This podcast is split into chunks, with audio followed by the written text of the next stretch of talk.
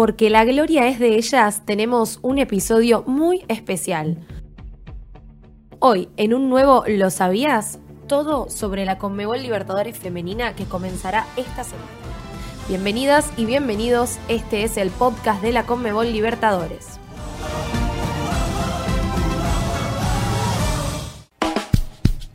Bienvenidos a un nuevo episodio de ¿Lo sabías? El podcast de hitos y curiosidades de la Conmebol Libertadores.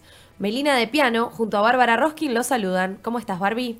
Muy bien, Meli, feliz con este episodio de Lo sabías, porque vamos a meternos de lleno en el torneo de clubes más importante de América a nivel femenino. Exactamente, Barbie. Se viene la Conmebol Libertadores Femenina 2022 y promete ser apasionante. ¿Te parece si repasamos todo sobre la competencia? Dale, si te parece, empezamos repasando un poquito de la historia del torneo. Se va a disputar por decimocuarta vez. La primera Conmebol Libertadores femenina fue en 2009. ¿Y sabés quién fue el último campeón vigente? ¿Quién, Barbie? Corinthians en 2021. ¿Y los máximos campeones? No, no sé, decime. San José y Corinthians con tres, obviamente el equipo brasileño. Supremacía brasileña. Ganaron 10 de las 13 ediciones anteriores, ¿puedes creer? Increíble.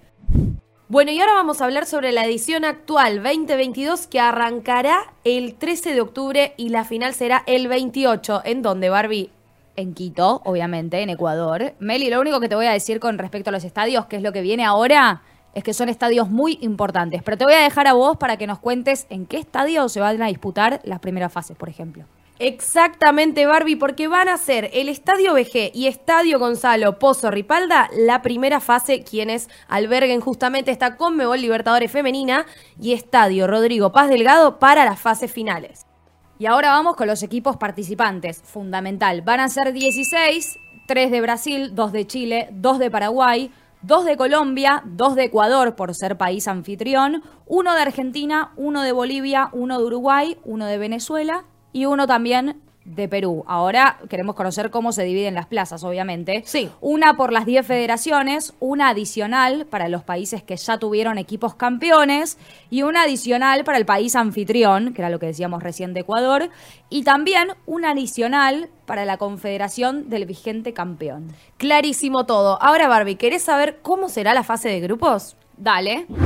Tenemos en el grupo A Corinthians de Brasil, las vigentes campeonas, Olimpia de Paraguay, Always Ready de Bolivia, que es eh, las campeonas actuales de la Copa Simón Bolívar Femenina 2022, y Deportivo Cali de Colombia.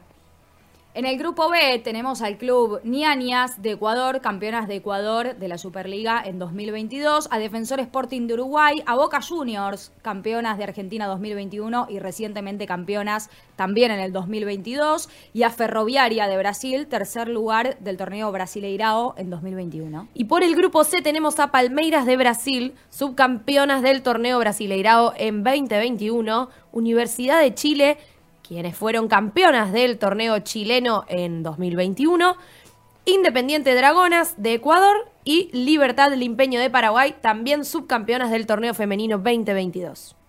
Y en el grupo D, Meli, América de Cali de Colombia, equipo conocido, campeón de la Liga Colombiana en 2022, Alianza Lima de Perú, campeón de la Liga Peruana también en 2022, Deportivo Lara de Venezuela, Santiago Morning de Chile, campeonas del clasificatorio para la Conmebol Libertadores. Anotate Barbie y anoten todos cómo ver gratis los partidos de la Conmebol Libertadores Femenina, porque se transmitirán en vivo por Pluto TV y por Facebook Watch. Otro dato muy importante es el premio que recibirán los equipos. Habrá 1.500.000 dólares para el campeón, mientras que el subcampeón se alzará con 500.000 dólares. Impresionante este dato y el premio ni hablar. Y eso es una muestra más de que el fútbol femenino sigue haciendo historia.